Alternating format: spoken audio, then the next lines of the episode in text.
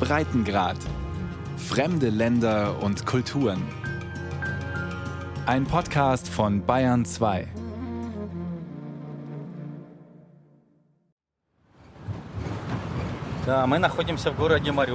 Wir sind da, in Mariupol am Asowschen Meer. Hier ist die Stadtverwaltung. 2014 war sie zerstört worden, als sich Mariupol den Separatisten in den Weg gestellt hat. Und jetzt fahren wir schon auf das Meer zu, das Asowsche Meer, das nicht so sauber ist, wie man es gerne hätte.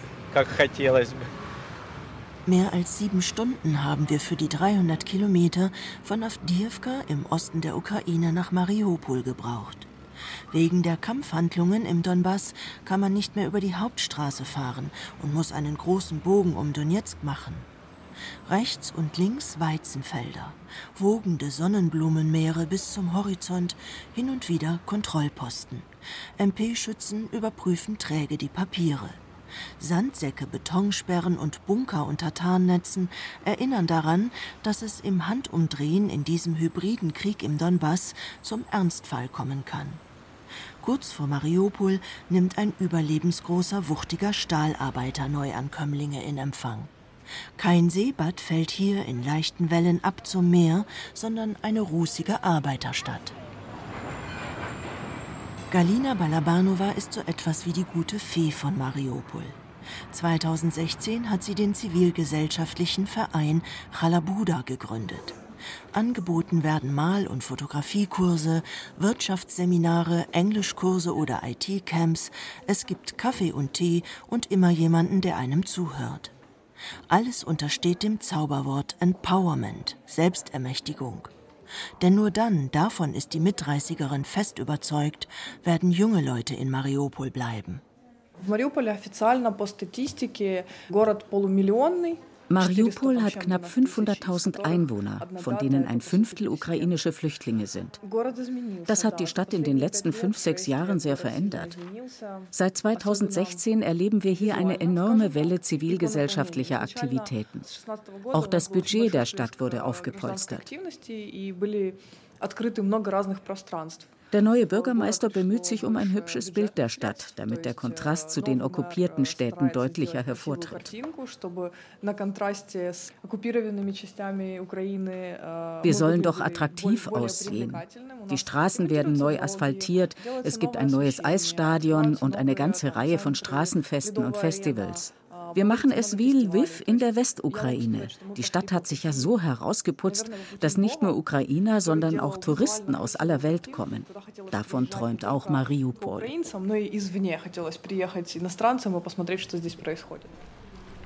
Städtebaulich hat die 1789 von griechischen Kolonisten und Saporischner Kosaken gegründete Stadt tatsächlich einiges zu bieten. Auf den baumbestandenen Boulevards Mariupols wechseln sich alte Pracht- und Gründerzeitbauten ab mit wuchtigem Stalin-Klassizismus und sowjetischer unsentimentaler Formendiät. Der wilde Mix ist Programm. Auf dem zentralen Prospekt der Metallurgisten steht gleich neben dem von einem Säulenportikus feierlich akzentuierten Prunkbau der Philharmonie eine UFO-artige, vom utopischen Elan der Avantgarde befeuerte Sporthalle ein pädagogisches Ideal. Vom Volleyball gleich in Schostakowitschs siebte Symphonie.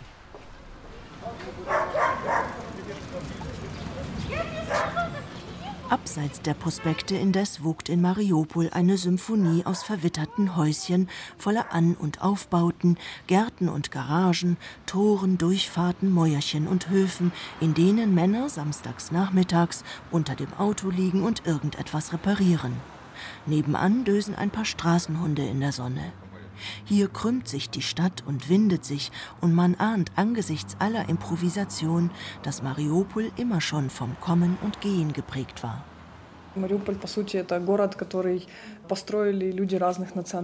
Mariupol wurde von verschiedenen Nationalitäten erbaut, als Handelshafen an der Mündung des Kalmius ins Asowsche Meer. Im Zentrum gibt es noch eine italienische und eine griechische Straße. Hier war ja ein internationaler Warenumschlagplatz. Bis heute haben wir eine große armenische und aserbaidschanische Diaspora, auch eine wichtige griechische Community. Die Juden bauen gerade eine neue Synagoge und überall gibt es Fastfood vom Griechen oder Türken. Die erste Periode der Stadt war griechisch geprägt. Heute erinnern noch Gedenktafeln an das griechische Theater und Gymnasium. Viele Griechen aber haben nach dem Kollaps der Sowjetunion Mariupol für immer verlassen. Zuwachs indes, sagt Ramsan Mirzaev, der Name ist ein Pseudonym, hat vor allem die aserbaidschanische Diaspora. Der 44-Jährige wartet mit einem Topf Farbe in der Hand auf der belebten Einkaufsstraße Mariupols auf seinen Kumpel. Es braucht alle Register der Überredungskunst, bis er sich doch noch hinreißen lässt zu erzählen, warum er vom Kaspischen ans Asowsche Meer gezogen ist. Меня будете показывать, Ирине? Знаете почему? Потому что я, я за себя не боюсь, они мне ничего не смогут сделать. Zeigen Sie ein Foto von mir? Bitte nicht. Ich habe keine Angst um mich, aber um meine Familie. Meine Brüder würden sofort belangt werden. Aserbaidschan ist meine Heimat, aber es gibt dieses schöne jüdische Sprichwort, Heimat ist da, wo es dir gut geht. Mariupol ist eine sehr gastfreundliche Stadt. Ich lebe gern hier, denn ein bisschen ähnelt es Baku. Die aserbaidschanische Diaspora wächst von Tag zu Tag. Aserbaidschan ist eine Diktatur. Die Obrigkeit darf man anders als in der Ukraine nicht kritisieren. Hier legt mir keiner Handschellen an, wenn ich Präsident Zelensky kritisiere. Mariupol ein Zufluchtsort. Nicht nur für Ukrainer aus den umkämpften Städten des Donbass, sondern auch für Menschen, die demokratische Freiheit suchen. Die ist auch in Mariupol fragil immer wieder bedroht von Krieg und Korruption. Von April bis Juni 2014 war die Hafenstadt von bewaffneten Separatisten eingenommen worden. Sie wurden erfolgreich zurückgedrängt. Die Front verläuft seither nur 20 Kilometer nordöstlich der Stadt. Mariupol ist strategisch von großer Bedeutung, denn es liegt gewissermaßen auf dem Weg vom russischen Festland zur besetzten Krim. Ein Politikprofessor von der Mariupoler Universität hatte es einmal so formuliert. Mariupol ist Borderland im Borderland. Wenn Russland seine Truppen an der Grenze zusammenzieht, fängt vor allem in Mariupol das große Zittern an. Die Angst gehört längst zum Alltag. Иногда слышим, что рядом происходят там обстрелы и прочее. Но, тем не менее, эта угроза, она постоянна, она перманентна, она продолжает оставаться здесь. Manchmal hören wir, dass in der Nähe geschossen wird. Die Bedrohung ist immer noch groß. Sie beeinflusst natürlich die Situation in der Stadt, vor allem wirtschaftlich. Wir sind immer noch im Krieg. Auch die Polarisierung in der Gesellschaft nimmt leider wieder zu. Es gibt immer noch diejenigen, die an Russland glauben, so verwunderlich das auch ist. Es sind nicht viele, aber durch den Lockdown infolge der Pandemie und die damit verbundenen finanziellen Verluste wächst die anti-ukrainische Stimmung.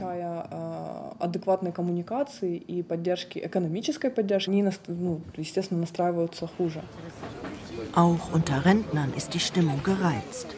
Die Kosten für Strom, Wasser und Heizung wurden erheblich angehoben. Für viele wird das Auskommen mit der mickrigen Rente damit zu einem Balanceakt über dem Abgrund. An der Bushaltestelle wird lautstark debattiert. Eine Frau löst sich aus der Gruppe der Wartenden und lässt Dampf ab. Es ist nicht schlecht hier. Es ist ruhig. Aber die Macht in Kiew lässt uns nicht leben. Die Rente ist sehr klein. Wir alle kämpfen ums Überleben. Und das schweißt zusammen. Das Leben haut uns hier mächtig auf den Kopf. Ich möchte gerne etwas kaufen. Kann ich nicht. Ich möchte etwas voranbringen. Geht nicht. Die Decke in meiner Wohnung müsste gemacht werden. Aber Handwerker kann ich nicht bezahlen. Die Wohnung ist schon 73 Jahre nicht mehr renoviert worden. Aber wie soll ich das machen? Ich selbst habe keine Kraft. Und um jemanden kommen zu lassen, fehlt das Geld. Deshalb starren wir die Decke an und gucken zu, wie sie uns auf den Kopf rieselt. Die Armut der Rentner ist in Mariupol überall greifbar. Einigen bleibt nur das Betteln, andere versuchen, das Obst und Gemüse von der Datscha zu verkaufen. Ein paar Wiesenblumen sind auch im Angebot. Und dann gibt es noch die Sängerinnen und Sänger. Auf dem Prospekt Mira herrscht dichtes Gedränge unter den Musizierenden. Es sind 60, 70, ja sogar 80-Jährige, die hier Musik machen. Am meisten Publikum hat der Sänger, der beherzt eine Liebeserklärung an Mariupol schmettert. Mariupol, meine geliebte Stadt, immer komme ich zu dir zurück, so der Refrain.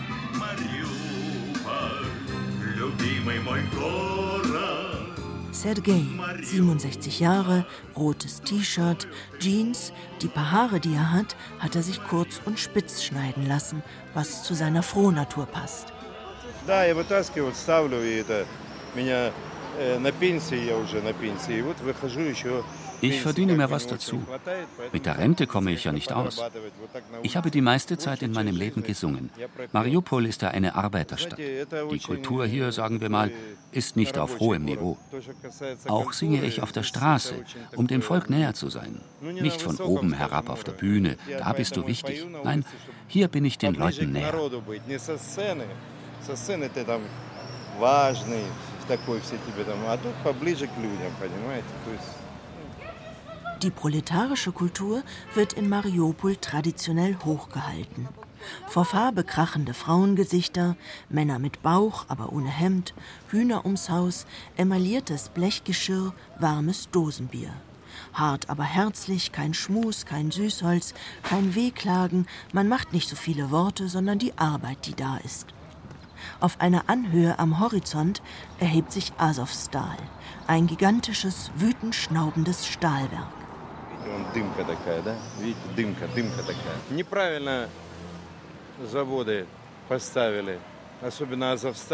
Schauen Sie sich die Rauchwolke dort an. Die Fabriken stehen an der falschen Stelle. Azovstal stößt seine Abgase in Richtung Stadt aus. Meine Eltern sind deshalb früh gestorben. Mein Vater war 55, meine Mutter 52 und meine Schwester starb mit 44. Das sind hier die Folgen der Umweltverschmutzung. Iljitsch, die zweite Fabrik hier, ist noch einigermaßen okay. Aber Azovstal verpestet die Stadt.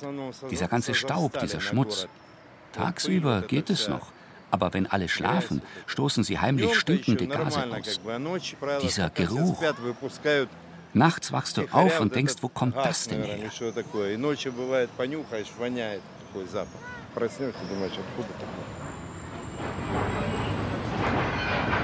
Azovstal wurde 1930 am Ufer des Asowschen Meeres gegründet.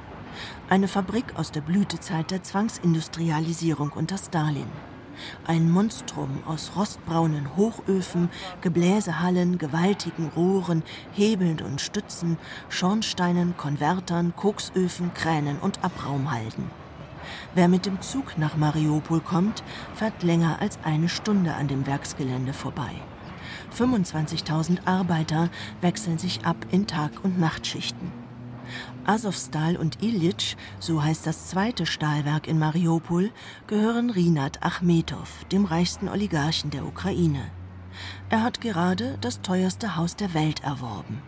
200 Millionen Euro war ihm die Villa König Leopolds II. von Belgien an der Côte d'Azur wert. Den Bewohnern Mariupols indes geht durch Achmetows Fabriken langsam die Luft zum Atmen aus. Дети часто болеют, взрослые болеют. Bronchi, легкие, Rak. Die Kinder, aber auch Erwachsene werden oft krank. Bronchien- und Lungenkrankheiten. Viele haben Krebs. Viele verlassen Mariupol, weil man nicht atmen kann. Wir wohnen im Ilyich-Stadtteil um die gleichnamige Fabrik. Wenn wir morgens über die Fensterbänke wischen, ist das Tuch schwarz, voller Kohlenstaub. Abends ist wieder alles schwarz. Die Böden, das Geschirr, das Essen, alles schwarz, wenn man nicht aufpasst und das Fenster aufgelassen hat. Wir verbarrikadieren uns und schalten die Klimaanlage an, um nicht diesen Schmutz einzuatmen. Sie lügen uns an, erzählen uns, dass die Fabrik modernisiert wird. Aber tatsächlich gibt es dafür keinerlei Anhaltspunkte.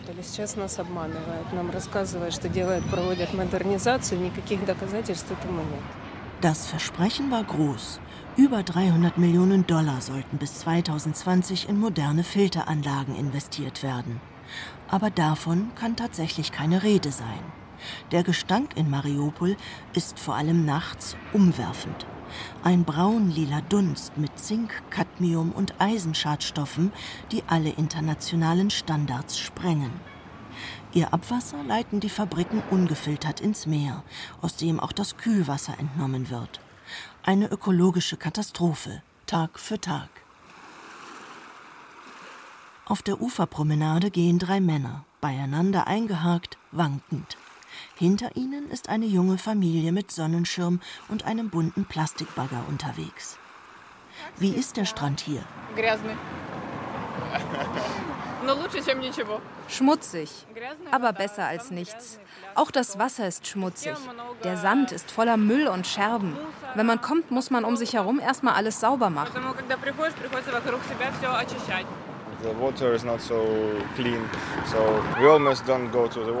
Das Wasser ist auch nicht so sauber. Wir gehen gar nicht hinein, nur das Kind, fünf Minuten, nicht länger. Es gibt ja Überlegungen, die Fabriken zu schließen und aus Mariupol eine touristische Stadt zu machen. Aber ich habe Zweifel, ob unsere Leute da mitmachen.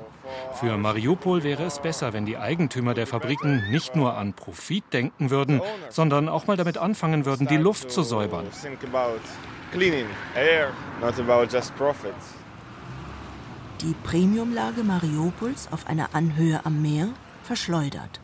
Das südliche Licht ringsum, das verschwenderische Leuchten, eine Leichtigkeit des Seins will sich partout nicht einstellen. Von überall her scheint das Stahlwerk auf die Stadt und das Meer zuzustürzen, wie im grimmigen Entschluss. Nagelneue Kinderspielplätze, gepflegte Blumenrabatte, Werbebanner und neue öffentliche Abfalleimer können nicht darüber hinwegtäuschen, dass Mariupol eine degradierende Großstadt ist, in der die Menschen auf den Koffern sitzen. Besuch bei Maxim Borodin. Sila Ludey, Stärke der Menschen heißt seine Organisation, die sich hinter heruntergelassenen Jalousien und zwei Türen im Erdgeschoss in einem Haus im Zentrum von Mariupol verschanzt. Das Kalenderblatt für den Juli zeigt einen scharf schießenden Soldaten in Aquarelltechnik vor rotem Hintergrund. Maxim Borodin ist Abgeordneter des Stadtrats und zuständig für ökologische Fragen. Das ist lebensgefährlich in Mariupol, wie er schildert предыдущие пять лет наш любимый Митинвест, власть, собственник которого Ренат Ахметов, in den letzten fünf Jahren wurden wir von Metinvest, also dem Unternehmen von Renat Achmetov, mit allen Mitteln bekämpft, bedrängt und verleumdet. Aus mir haben sie einen Schwulen, Pädophilen und Separatisten gemacht. Es gibt eine Facebook-Gruppe, die sich um Verleumdungen kümmert. Wenn sie auf Widerstand stoßen, sind die Vertreter unserer Oligarchen um kein Mittel verlegen. 2015 hat man versucht, mich auf einem Parkplatz kalt zu machen. Nur durch ein Wunder habe ich überlebt. Ein Bekannter war zufällig da und hat die Typen in die Flucht getrieben. Ich habe Anzeige erstattet, aber ausgerechnet diesen Vorfall hatten die Kameras nicht aufgezeichnet Klar. Am Ende wurde alles so ausgelegt, als ob diese Typen einem Pädophilen auf der Spur gewesen wären. Das war dann ich. Niemand wurde zur Rechenschaft gezogen, obwohl es weitere Zeugen gab. In Mariupol kontrolliert Achmetow die Polizei und alle anderen Rechtsschutzorgane. Die Stadt ist de facto monopolisiert. Deshalb nennen wir sie auch Achmetowsk oder Medinvestopol. Город фактически монополизирован. Мы почему там шутку называем иногда там, может, даже это не шутка, Ахметовск или Мединвестополь, вот, а не Мариуполь. Aufgeben kommt für den Umweltaktivisten nicht in Frage. Mutig stellt er sich mit Gleichgesinnten der perfiden Oligarchenwillkür in den Weg. Wichtigstes Ziel ist die Aufklärung der Bevölkerung. Welche Emissionen belasten die Luft? Was geht ins Meer? Was verschmutzt das Grundwasser? Влияние Азовсталя и Ильича на море очень серьезно. Есть еще один фактор. Было в 2011 году вспышка эпидемии холеры. Der Einfluss von Azovstal und Ilyich auf das Meer ist ernst zu nehmen. 2011 gab es in Mariupol einen Ausbruch der Cholera. Und sind aus der Fabrik interne Dokumente zugespielt worden, die belegen, dass es Probleme mit der Abfuhr der Schlacken gab. Sie wurden irgendwann ungefiltert durch die Rohre des Kühlwassers geleitet, das man aus dem Meer holt. In der Folge kam es zu einem Cholera-Ausbruch. Die Fabrik hat dazu nie Stellung genommen. Wie immer. Die Situation in Mariupol ist daher alles andere als einfach. Entweder der Staat erlässt neue Gesetze, die greifen, oder wir organisieren hier Proteste. Denn trotz einiger Modernisierungsmaßnahmen nehmen die Emissionen zu und das Atmen fällt wieder schwer. Опять увеличивается количество выбросов, потому что объемы выросли, несмотря на модернизацию, объемы производства выросли, и опять становится хуже дышать. Im Juni hat die ukrainische Regierung einen Gesetzentwurf zur Deoligarchisierung vorgelegt. Oligarchen müssen nun ihre Einkünfte offenlegen und es ist ihnen verboten, Parteien zu finanzieren und Staatseigentum aufzukaufen. Ob Rinat Achmetows Macht in Mariupol und im benachbarten Donbass dadurch gebrochen werden kann? Galina Balabanova ist skeptisch. Die Leute von Achmetow nehmen schamlos Einfluss auf alles. Deshalb gelingt es uns auch nicht, gegen die Stadt Luft- und Wasserverschmutzung aufzubegehren. Das ist ein Kampf wie der von David gegen Goliath. Ich lebe hier seit der Kindheit. Und ich erinnere mich, wie das Meer damals gerochen hat. Jetzt ist dieser Geruch verschwunden. Dieses Stereotyp, dass die Mariupoler nur in den Fabriken arbeiten können, ist unhaltbar. Auch dass Mariupol finanziell von den Fabriken abhängt, stimmt so nicht ganz. Wenn wir eine andere Produktion hier starten könnten, würde die Stadt genauso viel Geld bekommen. Wir kämpfen schon lange gegen dieses Stereotyp. Aber Stadtregierung und Fabrikchefetage glucken hier zusammen. Da gibt es zahlreiche personelle Verflechtungen. Im Hafen von Mariupol ist nicht viel los. Die Kräne stehen still. Nur eine Lok rangiert zwei Waggons. Die neue russische Krimbrücke hat dem Hafen das Aus beschert. Mit 33 Metern ist sie zu niedrig für die meist 40 Meter hohen Frachter. Ukrainische Schiffe werden zudem oft tagelang festgehalten bei Kontrollen in Kertsch am Übergang zum Schwarzen Meer.